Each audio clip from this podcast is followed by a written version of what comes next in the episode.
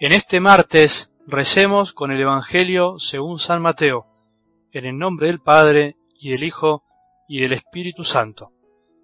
Después que se sació la multitud, Jesús obligó a los discípulos que subieran a la barca y pasaran antes que él a la otra orilla, mientras él despedía a la multitud.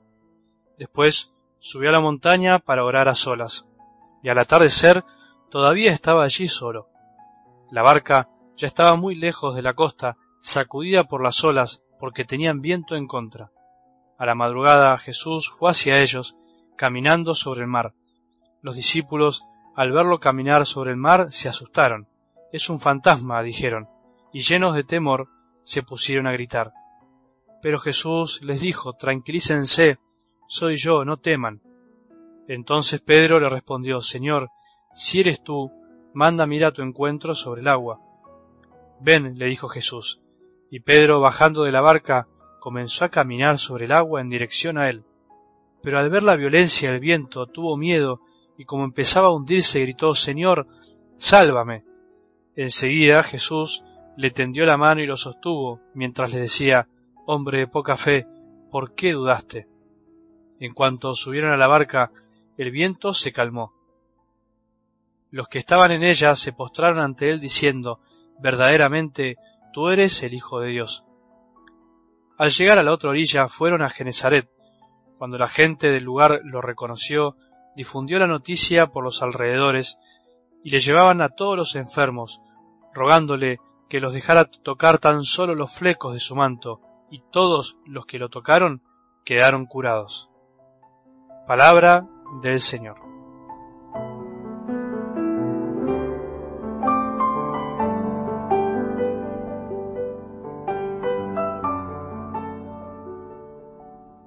Hoy podemos preguntarnos si es malo el deseo y, posesión de bienes exteriores, eso de lo que hablábamos ayer, y puede hacernos caer en la avaricia. Debemos decir que el deseo en sí mismo no es malo, no es pecado, porque fue el mismo Creador quien puso a nuestro servicio todo lo creado. El pecado está en no moderar esos deseos, porque la bondad de las cosas está en el justo medio, y por eso el exceso o el defecto puede originar un mal. El dinero y lo que podemos alcanzar con él debe estar en función de un fin bueno y necesario, y no al revés. Por eso debemos buscar el dinero en la medida que nos sirva para la propia vida y para abrirnos al amor de los demás y sus necesidades. Un síntoma de nuestra avaricia puede ser el egoísmo, si estamos siendo o no generosos, si los bienes que tenemos nos están ayudando a estar más disponibles a los demás, a nuestros seres queridos y a los pobres, o todo lo contrario, si me están haciendo más esclavo y dependiente. ¿Sabes quiénes son los grandes en este mundo ante los ojos de Dios? ¿Los ricos ante los ojos de Dios?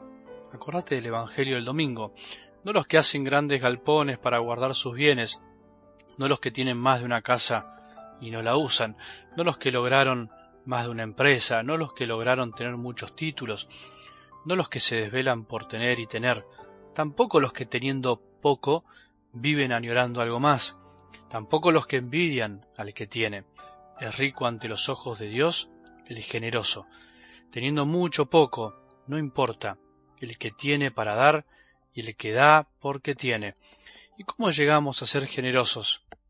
Es generoso el que no se cansa de conocer y conocer a Jesús y a los demás. El que conoce ama, y no se puede amar a quien no se conoce, y el que ama va conociendo más a Jesús y a los demás. Escuchar cada día la palabra de Dios nos ayuda a transitar este camino, el camino de la apertura del corazón, de la generosidad, a fuerza de conocimiento y amor. El que realmente va conociendo a Jesús, el que va conociendo qué es tener fe, va desbordando de generosidad. No puede vivir otra cosa en su vida que no sea la generosidad porque realmente conoce que todo es don y que jamás quedará desamparado en el mar de este mundo. Algo del Evangelio de hoy es una escena para introducirnos en la fe. La fe tiene mucho de zambullirse, la fe tiene mucho de Pedro, de intrepidez. Pedro es intrépido, desafía a Jesús, desafía la propia fe. Señor, si eres tú, manda ir a tu encuentro sobre el agua. No tiene fe verdadera el que se queda quieto en la barca gritando de miedo esperando a Jesús o a un fantasma, sino que también hay que salir, hay que animarse, hay que tirarse al agua, hay que tirarse a la pileta, siempre tiene agua, hay que animarse a caminar sobre el terreno inseguro de este mundo. El que quiera encontrar en el camino de la fe seguridades humanas, tiene que dedicarse a otra cosa, tiene que dedicarse a las matemáticas. Pedro nos enseña con esto y también nos hace reír también. Pedro es atrevido, se anima y nos anima, pero al mismo tiempo es inmaduro, como nosotros.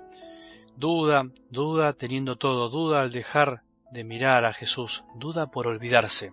Hombre de poca fe, ¿por qué dudaste? Vos y yo, ¿por qué dudamos? Mujer de poca fe, madre de poca fe, ¿por qué dudás?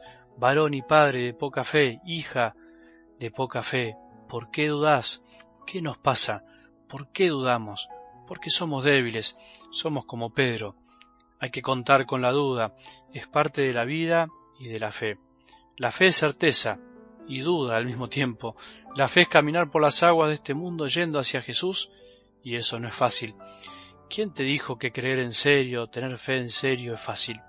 Es fácil la fe armada a nuestra medida, es fácil la fe fabricada en casa, pero para creer que Jesús está con nosotros siempre y que a pesar de todo, de que nos hundimos, de que sufrimos, de que muchas veces está oscuro y no es fácil, se necesita mucha fe. Por eso hoy si estamos en una situación parecida, gritemos juntos, gritemos juntos con Pedro, Señor, salvame, Señor, salvame porque creí que podía solo y me estoy hundiendo. Salvame porque mi soberbia y ceguera me llevaron a estar como estoy. Aprendamos a gritar por amor y con fe a Jesús, que siempre está con nosotros, especialmente en los momentos de tormentas que tengamos un buen día y que la bendición de Dios, que es Padre misericordioso, Hijo y Espíritu Santo, descienda sobre nuestros corazones y permanezca para siempre.